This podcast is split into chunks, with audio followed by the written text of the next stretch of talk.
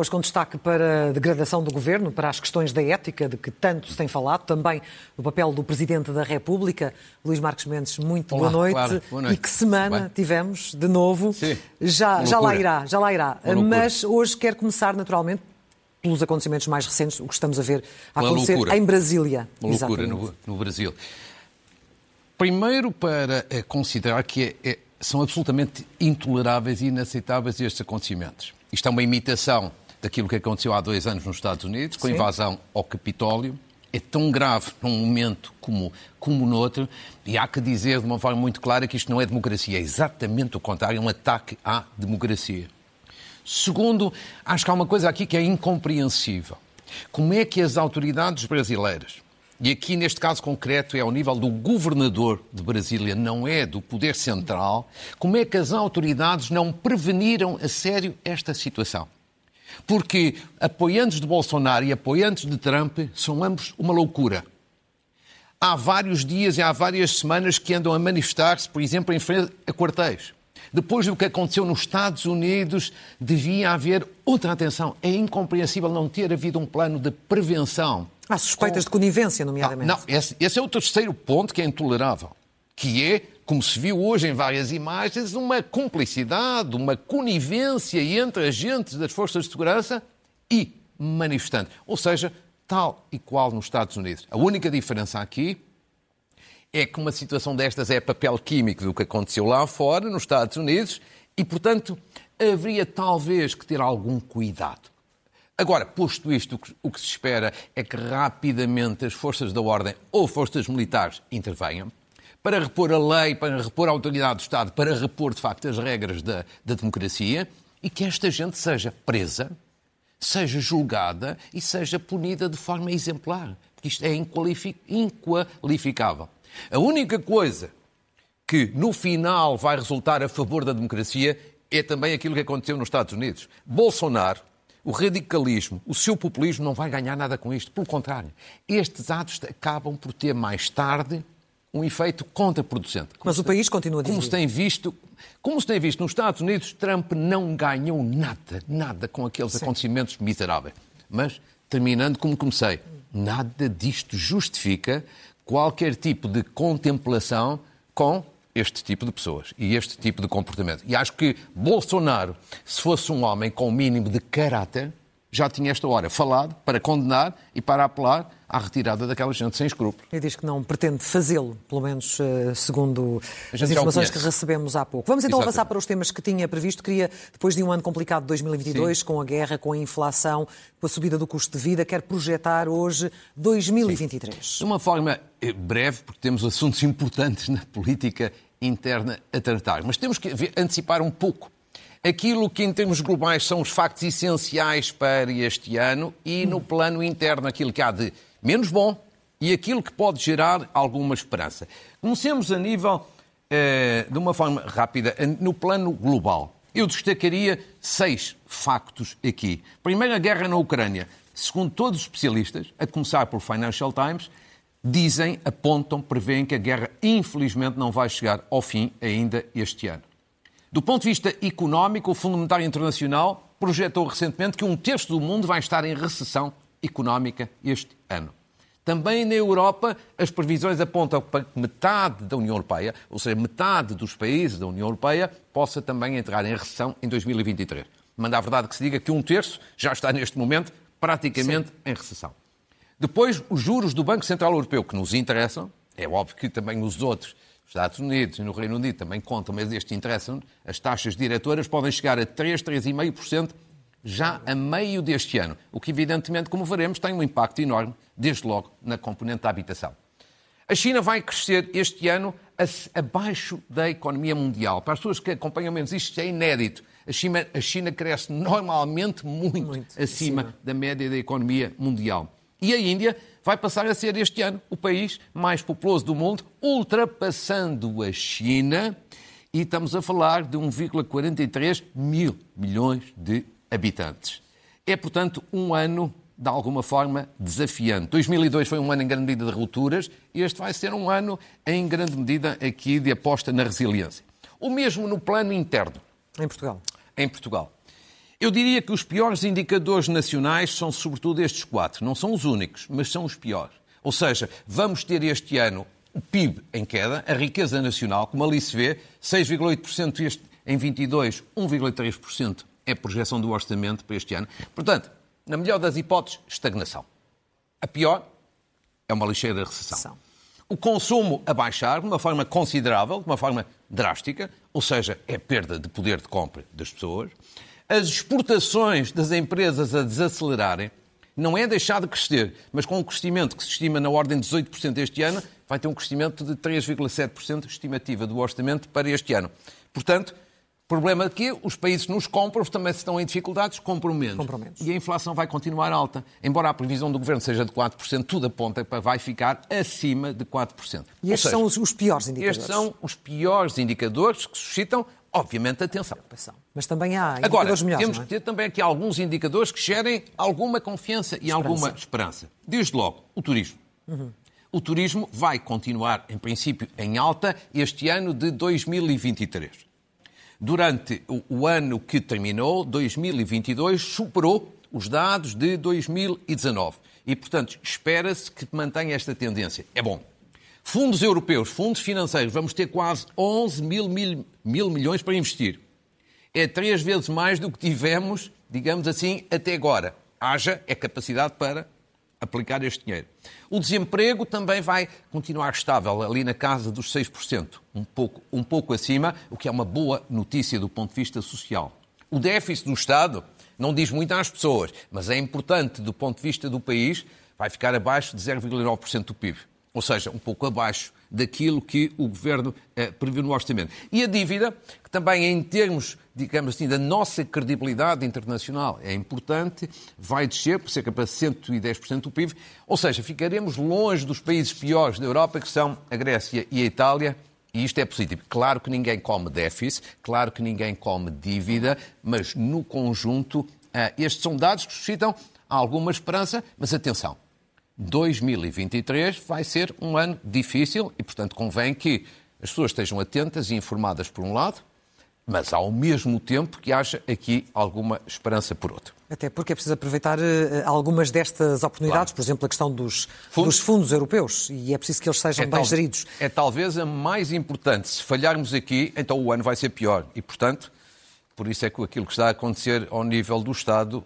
acho que tem que rapidamente ser resolvido. Eh, de qualquer forma, a, a inflação continua a ter impacto Sim, na vida claro. das pessoas. Há pouco falou das questões do crédito à habitação, mas também no cabaz alimentar. Tem Exatamente. muitas vezes falado disso aqui. Eu acho que nós começamos o ano com os dois grandes pesadelos com que terminamos 2022. O cabaz alimentar, ou seja, o custo de vida na alimentação e a habitação, o crédito à habitação.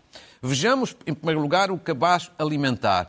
Os primeiros números, digamos assim, deste ano na, na, na, no exercício da DEC Proteste, um cabaz com 63 produtos essenciais, em que temos um aumento de, depois do início da guerra, de 19,5%.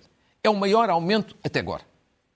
E isto significa mais do dobro da inflação global, ou seja, na alimentação, que é aquilo que toca mais as pessoas mais frágeis, mais pobres e mais vulneráveis. Claro. E é aqui, claro, que eu tenho muita dificuldade em perceber, e seguramente também muitos portugueses, que, tendo o governo tido até agora uma grande folga financeira, ou seja, muitas receitas do Estado, porque ganhou com a inflação, porquê é que não tomou uma medida em tudo semelhante à de Espanha? À de Espanha, do governo socialista em Espanha, que é baixar a taxa do IVA nos produtos alimentares essenciais, aqueles que são essenciais, para zero. Ou seja, suspender, no fundo, o IVA, pelo menos durante um Mas ano. Mas porquê? Porquê é que acha que não o fez? Não sei porque é que não fez, mas devia ter feito, porque isso é que era ajudar as famílias mais pobres.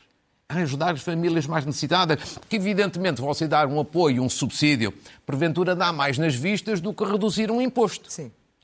Pois, mas o governo socialista em Espanha fez isso. Portanto, temos dois governos socialistas separados pela fronteira, com duas sensibilidades sociais diferentes. Eu tinha preferido essa solução. Depois temos, depois, depois temos, temos a habitação. Créditos, é? a habitação. Também um exercício da DEC Proteste. Veja bem, um empréstimo de 150 mil euros, como o Euribor, a seis meses. Como ali se vê, nos últimos seis meses a prestação da casa, num caso deste exercício, subiu 33%. 33%. Ou seja, entre julho do ano passado e janeiro deste ano. Isto é uma brutalidade. E, evidentemente, que a situação, com a subida de taxas de juros, que, ele, que já, já, já estivemos a ver para este ano, obviamente que a situação só pode agravar-se. Este é um problema sério. E, e, este problema sério tem aqui uma questão que é, é bom dizer às pessoas. Porque as autoridades nesta parte normalmente não falam. Que é, bom, renegociar os empréstimos é uma solução neste momento que pode ser útil para muitas pessoas e às tantas várias já estão a fazer. Mas também convém explicar às pessoas o seguinte, que esta parte ninguém diz. As regras da renegociação são diferentes, por exemplo, que eram no tempo da pandemia. E não são tão boas. Não são tão boas, sim. No tempo da pandemia era uma coisa. Agora, por exemplo, quem renegociar, muito bem, mas pode ser penalizado em novos empréstimos no futuro ou na renovação de empréstimos que têm, por exemplo, no cartão de crédito. Infelizmente é assim. Não devia ser assim. E já agora convém informar as pessoas para que não vão depois ao engano. Numa palavra, esta é a parte, digamos assim, em que devemos continuar, atentos, porque obviamente isto diz muito às pessoas mais frágeis. E falando também de juros, como é que avalia aquilo que disse Carlos Tavares sobre o papel que a banca poderia Carlos estar Tavares, a desempenhar? para as pessoas que menos conhecem, é um ex-banqueiro, ex-presidente do Banco Montepio, numa entrevista à Antena 1 e ao Negócios, diz que acha incompreensível que os bancos não aumentem pelo menos a taxa dos depósitos. Como eu já aqui uma vez chamei a atenção, e eu acho que ele tem toda a razão do mundo, ninguém percebe. Estarão a aumentar, mas de uma forma muito leve. Muito leve. Ou seja, quando as taxas baixaram, houve uma tendência. E agora que as taxas sobem, também deviam subir. Acho que o importante é ser dito.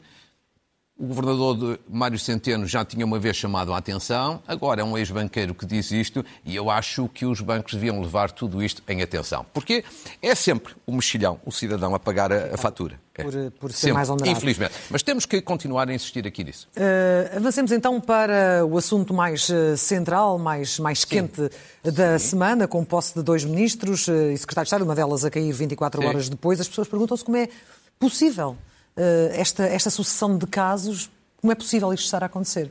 Sim, é uma coisa um bocadinho, digamos, quase assustador. Assustador. Quer dizer, não há meio disto parar. Quer dizer, olhando para esta semana e para as semanas anteriores, nós temos aqui um retrato que é, de facto, é um retrato completamente anormal. Sim. E que é um festival de demissões. Uma coisa incompreensível.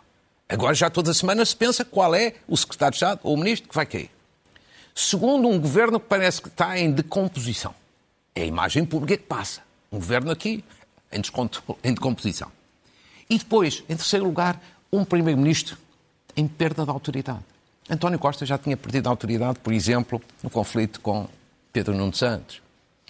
E eu acho que esta semana, já falaremos disso, voltou a perder também na nomeação de outros membros do governo. Mas, mas o exemplo para mim mais paradigmático é na quinta-feira, na Assembleia da República. O Primeiro-Ministro, no debate da moção de censura, a defender a Secretária de Estado da Agricultura. Ou seja, a defender a sua manutenção em funções. Duas horas depois, o Presidente da República a dizer não, não me parece que tenha condições políticas para continuar. Uma hora a seguir, ela toma a iniciativa de sair. Isto não há maior desautorização de um Primeiro-Ministro do que aconteceu naquela tarde. E não digo isto com, com, com satisfação, porque um Primeiro-Ministro, se foi eleito, se tem a responsabilidade de governar, é bom que tenha autoridade democrática. Mas eu acho que António Costa não teve um mínimo de cuidado nestas matérias e por isso sai desautorizado, em perda de autoridade. E deixe-me que diz, dizer, claro, isto é uma situação anormal. E não é boa para ninguém. A não ser para os extremos radicais. Porque assim, péssima para o governo, para a imagem do governo. O governo já é tratado com galhofa. Com galhofa, com chacota. Já é motivo de anedota, já está no adenutário nacional. Que é, deixa ver quem cai hoje, deixa ver quem cai amanhã. Isto é ridículo e o ridículo mata, neste, mato, neste caso, a credibilidade de um Sim. governo. Segundo, mas isto é mau também para os políticos em geral, para a democracia em geral. Porque é, para as pessoas, é um bocadinho esta, esta ideia. Ah, os políticos são todos iguais. São todos uns corruptos. São todos uns interesseiros. Ou seja, pagam todos por igual, porque a tendência em Portugal é muito para generalizar. Isto é péssimo. Depois, é muito mau para o país, para a governação. Quer dizer, os problemas reais Quais são? Alguns destes que vimos. A inflação, o custo de vida, os professores, a, educa a educação, a saúde. Mas um governo que tem que tratar destes casos, casinhos e casões, evidentemente que não tem nem cabeça, nem tranquilidade para tratar destes casos sérios da governação, que depois, obviamente, se agravam. Ou seja, tudo isto só tem um beneficiário. Os grandes, quem beneficia verdadeiramente com isto são populistas, radicais, extremistas e, portanto, o Chega deve estar, por exemplo, a esfregar as mãos de contente. Portanto, isto é inaceitável. Sendo que tudo e acontece... acho que a culpa toda, neste caso, é do Governo. Do Governo. Sendo que tudo acontece menos de um ano depois de conquistar a maioria absoluta, acha que é ainda mais incompreensível ou é É. a maioria absoluta que acaba por promover também estas situações Não. de erros de avaliação? Na minha opinião, há três razões que justificam isto. Quer dizer, desta vez não é possível culpar o Presidente da República, a oposição, ou os jornalistas, os comentadores, a comunicação social. É só o Governo. E eu acho que o Governo tem andado mal aqui em três pontos. O primeiro ponto é uma falta de cuidado na escolha das pessoas para o Governo. Quer dizer, Miguel Alves, o Primeiro-Ministro, se tivesse tido mais cuidado, aquele problema não tinha existido. Alexandre Reis, no Tesouro, se Fernando Medina não tivesse sido negligente, aquele caso não tinha existido. Agora, a Secretária de Estado da Agricultura, se a Ministra da Agricultura não tivesse sido displicente, o caso não tivesse existido. Não tinha existido. Ou seja, falta de cuidado. Analisar o passado, o currículo das pessoas. E é por isso que esta preocupação já chegou mesmo aos deputados socialistas, aos dirigentes do Partido Socialista. Deputados já se manifestaram esta semana no grupo parlamentar preocupados com os erros do seu próprio governo. De resto, claro, a imagem, como terá visto em vários momentos, na quinta-feira, do debate da moção de censura, a bancada do PS, em vários momentos, parecia ter uma imagem fúnebre. Sim. Ou seja, esta preocupação já está mesmo dentro do Partido Socialista. Segundo, eu acho que isto também acontece por insensibilidade, permissividade relativamente do governo, relativamente às questões da ética e da transparência. Que está traduzido também no debate na, semana, na quinta-feira na Assembleia da República, perante a questão da Secretária de Estado da Agricultura, o que é que respondeu o Primeiro-Ministro? Ah, isto, do ponto de vista legal, está tudo bem. O problema que é preciso explicar ao Governo é que a ética republicana está para além da lei. Há situações, há factos e ocorrências que até podem ser legais, podem ser, ou não ser, mas podem ser legais, mas podem ser imorais, eticamente censuráveis. Ou seja, o Governo não pode dizer, olha, é legal, siga. Não. É preciso atenção às questões da ética e da transparência e o Governo não tem dado nenhuma atenção. Sendo que o Primeiro-Ministro não Agora- viu aquilo que o Presidente da República viu logo duas horas depois, não é? E que precipitou essa queda. Não. Eu acho que o problema não é tanto ser uma hora depois ou duas horas depois. É um Primeiro-Ministro que defende uma Secretária de Estado que eu acho que, desde que se conheceram as notícias, era indefensável Mas e, evidentemente, ali- fica depois desautorizado. Não viu ali ónus Agora- político, não é? Não. Agora, há um outro ponto, você falava há bocadinho. Ah, isto é o fim de um ano de maioria absoluta. Sim. E eu acho que é possível também dizer que esta é outra razão deste estado de degradação a que estamos a chegar. O Primeiro-Ministro António Costa não está a saber lidar com a maioria absoluta que recebeu do povo português. Não está a saber. Não está em- Não, não está. Não está a saber ter autoridade, ter liderança e ter um projeto transformador do país. Ou seja, há aqui muita inação também. Ou seja, por outras palavras, isto legitima muito a ideia de que esta maioria veio tarde e talvez não tenha vindo para o sítio correto. Porque tarde, porque ao fim de sete anos já está no poder, já não tem a mesma energia. Está mais cansado politicamente e não tem o mesmo espírito de liderança. E também porque, para o sítio errado, porque não se vê um projeto de transformação do país. Eu ainda há, dia, há, há semanas estava aí num fórum, não interessa agora qual, e eu vi uma pessoa muito próxima, próxima do governo, a criticar que não havia um projeto de transformação do país. Ou seja, isto já é uma questão relativamente transversal. Mas é um Infelizmente. tem mandato até 2026. Tem mandato e é, bom que, e é bom que o cumpra. Eu sou a favor do cumprimento dos mandatos, mas deixe-me dizer com tudo o que está a acontecer, se esta degradação continua, acho que vai ser difícil o governo chegar a 2026, porque não há milagres na política. Na política não há milagres. E esta legislatura tem duas fases, ou dois ciclos, se quiser. É uma fase até meio de 2024, até às eleições europeias, e outra fase depois das eleições europeias.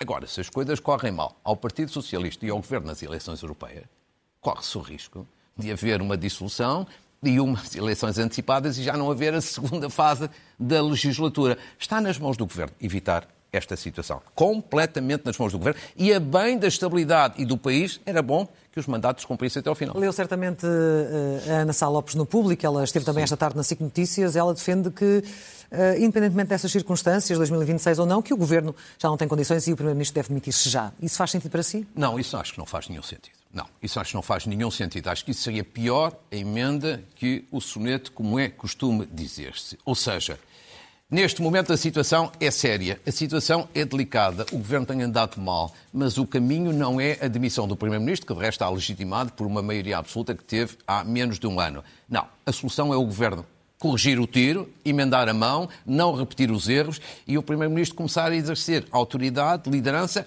e ter espírito de iniciativa. Esse é que acho que é o caminho. Bom, mas esse espírito de iniciativa, ele acabou por propor uma solução para que Sim. estes casos não se repetissem, que houvesse uma maior fiscalização, mas o Presidente da República matou-a à nascença. E bem, no seu entender? Quer dizer, acho que sim. Nessa parte, sim. Eu acho o seguinte: o, o Primeiro-Ministro disse no Parlamento sim. temos que criar um mecanismo em articulação com o Presidente da República para fiscalizar se os membros do Governo têm o seu passado limpo, para evitar esta situação. Quer dizer, a ideia de evitar estas orgias de falta de ética, de imoralidade, ah, a ideia todos aplaudimos. Portanto, aí o Primeiro-Ministro tem razão. É fazer alguma coisa. Eu acho que ele já podia ter feito. Mas, isso acho bem. Agora, a forma como ele apresentou o assunto, acho muito deselegante para o Presidente da República. Quer dizer, então o Primeiro-Ministro diz em público que quer articular uma coisa com o Presidente da República sem articular primeiro com o chefe de Estado. Eu acho isto tudo uma deselegância. No mínimo. Segundo, a solução em concreto que o Primeiro-Ministro propõe, embora eu não saiba nos detalhes, mas, ou seja, uma solução que envolve Governo e Presidente da República parece-me um disparate. Porquê? Qualquer solução de fiscalização que eu acho que deve existir, sim, tem que envolver o Governo e, eventualmente, a Assembleia da República, de quem o Governo depende, nunca o Presidente da República. Ou seja, fica aqui uma ideia, parece que se quer agora corresponsabilizar. corresponsabilizar o Presidente da República. Parece um erro. Se o Presidente da República discorda, eu acho que ele faz bem, é discordar. Agora, deixe-me a seguir dizer-lhe o seguinte esta questão tem que ter uma solução, não é? Tem que ter uma solução. E é fácil, não é assim tão difícil ter uma solução. Bom, claro, a primeira grande questão para ter uma solução nesta matéria, em que há pessoas que têm problemas de éticos, problema de transparência, de falta até de seriedade, estas questões, em primeiro lugar, dependem de vontade política. Vontade de quem escolhe. Neste caso, do governo. O primeiro controle tem que ser feito por parte do governo. Ou seja, se eu vou convidar uma pessoa para ministro ou para secretário de Estado, eu primeiro tenho que perceber o seu passado, informar-me se tem ou não tem telhados de vidro. Agora, muitas vezes não há vontade. Deixe-me aqui dizer, quando eu andei na vida política, já lá vão muitos anos e tive cargos dirigentes. Por exemplo, nas autárquicas de 2005, tive que não recandidatar alguns presidentes de câmaras bem conhecidos. Sim. Isaltino Moraes, por exemplo. Foi uma grande polémica. Sim, sim. Mas vou-lhe dizer uma coisa. Eu acho que o país até compreendeu, da direita à esquerda, e em alguns casos até aplaudiu. Se eu não tive praticamente um dirigente que me apoiasse nessa, nessa matéria. Fiquei quase sozinho. Agora, mas às vezes é preciso uma pessoa ficar sozinha e até perder uma eleição para afirmar uma linha política, neste caso uma linha política de ética e de, e de transparência. E por isso é que eu digo, é preciso uma questão de vontade. Se o governo quiser, deixa de ser negligente e resolve estas questões. Vai averiguar e vai indagar. Agora, eu vou-lhe acrescentar o seguinte: eu pessoalmente há vários anos já o disse aqui consigo e já escrevi. Eu defendo também que devia haver, perante um membro do governo, ministro ou secretário de Estado, que é escolhido pelo primeiro-ministro, devia haver uma audição parlamentar. Não é para as questões políticas, já existe. Não. É uma audição parlamentar para ver se do seu passado e do seu currículo há eventualmente conflitos de interesses, há incompatibilidades, há impedimentos, há questões éticas. Ou seja, um crivo parlamentar. No, entre o momento em que o Primeiro-Ministro escolhe e o momento em que é confirmado e o Presidente da República nomeia. Ou seja, neste momento, neste intervalo de tempo. Sim. É um bocadinho como acontece já hoje na Comissão Europeia. Os comissários, antes de assumirem funções, passam pelo Parlamento Europeu. E vou-lhe dizer, com a nossa comissária Elisa Ferreira, detectou-se uma situação dessas na última audição. Sim, sim. Portanto, desta maneira, isto tinha muitas vantagens. Olha, a primeira grande vantagem, deixe-me aqui dizer, a primeira grande vantagem era esta. Um membro do governo que tivesse telhados de vidro, e todos nós sabemos o que é que eu quero dizer com telhados de vidro, já não aceitava. Porque tinha medo dessa audição parlamentar. Portanto, tinha logo um efeito dissuasor. e quando se detectassem algumas situações irregulares, que muitas vezes são de negligência, corrigiam-se. Ou seja, numa palavra, acho que os partidos, a começar pelo PS e pelo PSD, deviam se entender para inovar nesta matéria com esta solução ou outra semelhante. Porque é assim, hoje esta situação está a desgastar o Partido Socialista. Sim. De hoje à amanhã, quando o PSD chegar ao governo, também vai desgastar o PSD. Isto vai, vai continuar. E, portanto, é bom que pensem nisto, em encontrar uma solução antes que seja tarde. Quanto às escolhas para infraestruturas e habitação, houve ali uma, uma separação. Soube-lhe a pouco? Falou-se muito de rapar o tacho, prata da casa. Dizer, Como é que avalia tudo isso? Soube a pouco, mas eu já imaginava isto na, na semana passada. Ou seja, eu acho que é um bocadinho é um sinal de fim de ciclo. Ou seja, registro baixo, pessoas que sem grande peso político. Não quer dizer que não possam até vir ser competentes, até possam vir a fazer bom trabalho, até porque as expectativas são muito baixas, mas em qualquer circunstância é um registro. Sabe pouco. É prata da casa, como dizia o Presidente da República, é pouquinho, ou é um governo em, em, em circuito fechado.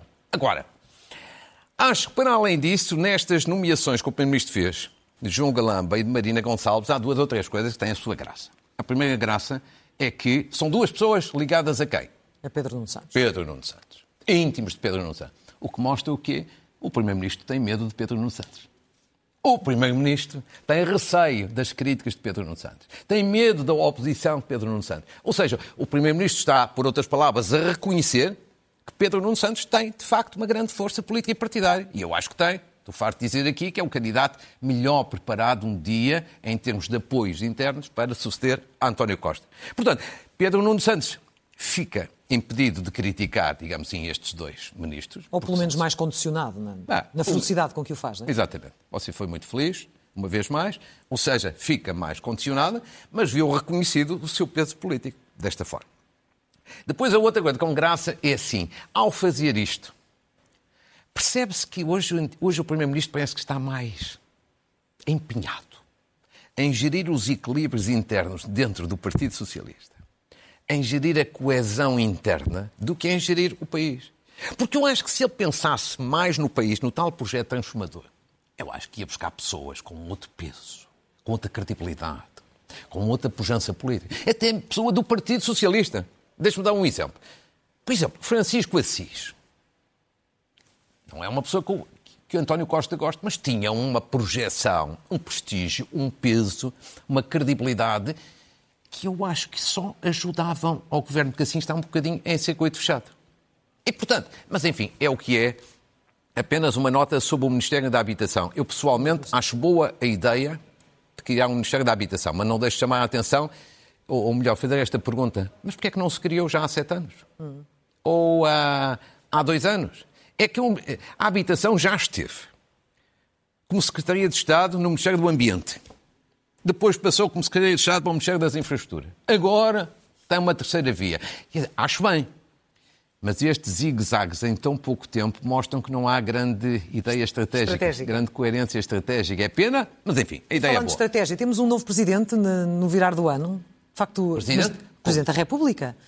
de facto, temos um presidente diferente para o resto que sobra do seu mandato. Ah, eu acho que está um presidente mais exigente. Isso como, como se viu com o governo. Agora, se me pergunta se eu acho que isso é um novo presidente ou é uma nova estratégia, hum, eu não creio. Eu acho que o presidente está mais exigente com o governo e mais crítico com o governo. Ah, isso tem-se visto nesta última semana. Agora, eu acho que ele tem razões para ser mais exigente. E acho que o país também tem razões para achar que é bom o seu presidente ser mais exigente. Porquê? Primeiro porque Marcelo teve que intervir mais porque o governo colocou-se a jeito. Quer dizer, tanto disparate, tanta descoordenação tantos casos tão sérios que chocaram as pessoas que mal era que o Presidente não tivesse intervenção. Segundo, quando há um governo de maioria absoluta, a intervenção de um Presidente da República tem que ser maior do que num governo de minoria. Acho que toda a gente percebe, para ser um instrumento aqui de contrapeso, de fiscalização, digamos assim, de discutir. Não é nunca da oposição. Como Presidente da República, não deve fazer oposição. Mas é de contrapeso. Terceiro, também é justificado porque você que está sempre atento a tudo reparará, já foi o ano passado, foi em dezembro, mas o Expresso publicou uma sondagem ali próximo do Natal dizendo os portugueses acham que o Presidente fiscaliza pouco e deve fiscalizar claro. mais. E, portanto, eu acho que é compreensível por todas estas razões que tenhamos um Presidente da República mais, mais interventivo, interventivo, sem que isso signifique uma mudança de estratégia, até porque ele já disse, e bem, dissolução do Parlamento, nem pensar. Há pouco estava a falar de Pedro Nuno Santos. Esta decisão dele deixar a direção, o secretário nacional, a direção do PS, Sim. é também estratégica a nível pessoal. Quer dizer, é, mas confirma aquilo que eu lhe disse aqui na semana passada, que algumas pessoas ficaram um bocadinho surpreendidas. Então, o que eu disse? Pedro Nuno Santos sai por assumir responsabilidades no governo, mas sai também por cálculo político. Isto é prova de que foi cálculo político. Ou seja, Pedro Nuno Santos saiu do governo. Não precisava de sair do Secretariado Nacional do PS. Uma coisa não, não obrigava a outra. Portanto, ele quis sair de tudo para quê?